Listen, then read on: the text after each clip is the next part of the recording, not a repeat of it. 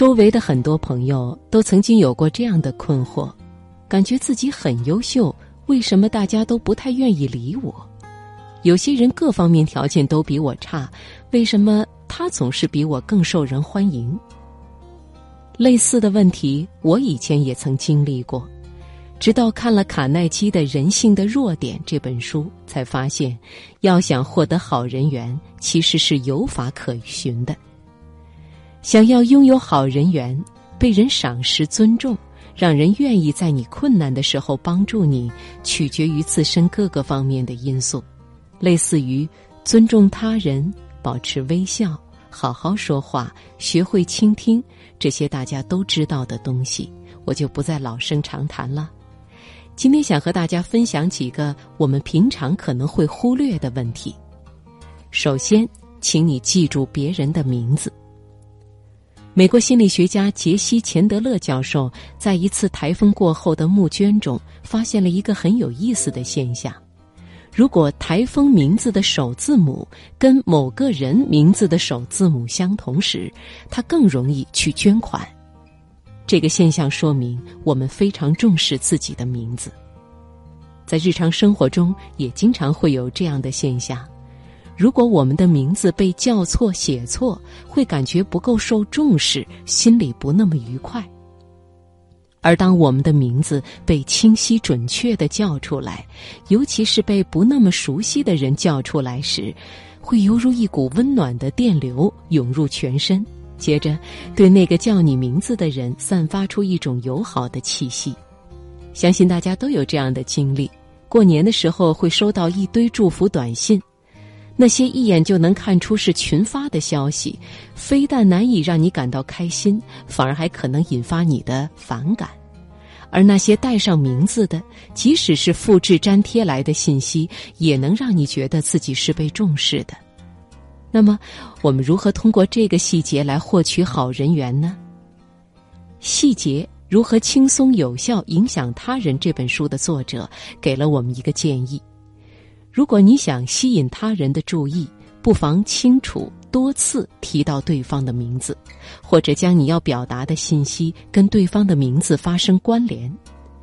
比如，你在跟一位同事交流事情，叫对方的名字。与不叫对方名字所传达出来的情感效果完全不一样。记得把今天的文章发给我啊，花花，记得把今天的文章发给我。前者是一种比较公式化的交流方式，后者就明显带有情感的温度。那位叫花花的同事也一定会感到心情愉悦。所以说，名字是每个人潜意识里最在意的事情。记住别人的姓名，它是语言中最重要、最甜蜜的声音。另外，要让他人感到自己很重要，真诚的赞赏别人。前面说到，人们对他人是否能记住自己的名字比较在意，其实从另一面也体现出他希望自己在别人心中是重要的。美国哲学家约翰·杜威说过。人类最本质、最深远的驱动力，就是希望具有重要性。意思就是，人们之所以会去做某些事情，很大一部分原因是希望自己对其他人来说是重要的。所以我们在和人交往的时候，让他感觉自己很重要，并且真诚的夸赞他，就能比较容易获得他对你的好感。当然，很重要的一点是。赞美别人不意味着献媚、一味乱夸，而是在对方优点成立的情况下，加入一点点说话的技巧，一定是发自内心的。几年前，网上买票还没兴起的时候，有一次我到售票窗口买票，窗口后面的售票阿姨显然对日复一日的单调工作有些不耐烦，于是我就在心里对自己说：“我一定要让她喜欢我。”而要让他喜欢我，我必须说点什么关于他的好话。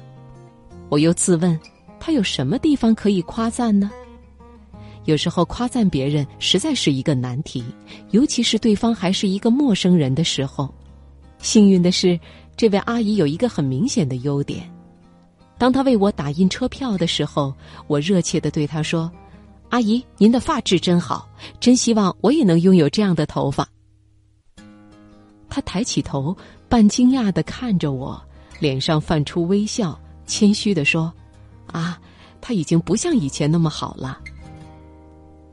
我拿着票，愉快的和他道别。我猜这位阿姨中午出去吃饭的时候，一定步履生风，也一定会对着镜子对自己说：“连小姑娘都说我的头发好看，看来是真好看。”在平时的日常生活中。对于别人的工作或者别人给你的帮助，给予足够真诚的赞美，让他感觉到自己是被需要的，这一点非常重要。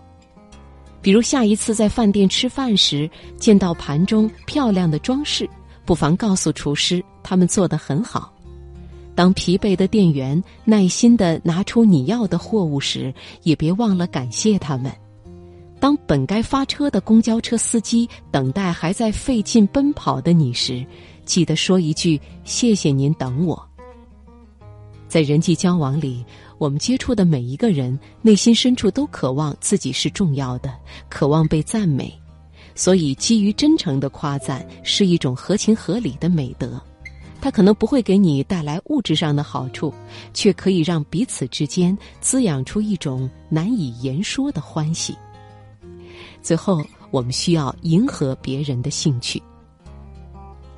人生而不同，每个人都有自己的性格特点，感兴趣的东西也各不相同。生活中有这样一种人，他们很是善于揣测别人的喜好，逢迎拍马，希望以此来获得贵人的提携。当然，这种人不值得效仿，但是也在无形之中证明了一点。如果与他人的喜好相同，更容易获得好人缘。相信很多人都有过这样的经历：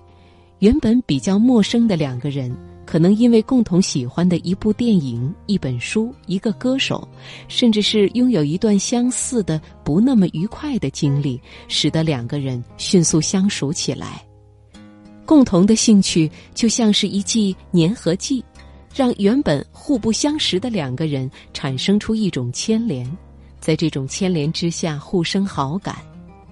所以我们在和别人交往的时候，不要总是以自己的兴趣或喜好为中心，应该多去引导对方，多谈论对方感兴趣的话题。这不仅可以让你在和各种人群的交往中增长知识面，更能帮助你获得别人的认同，从而积攒好人缘。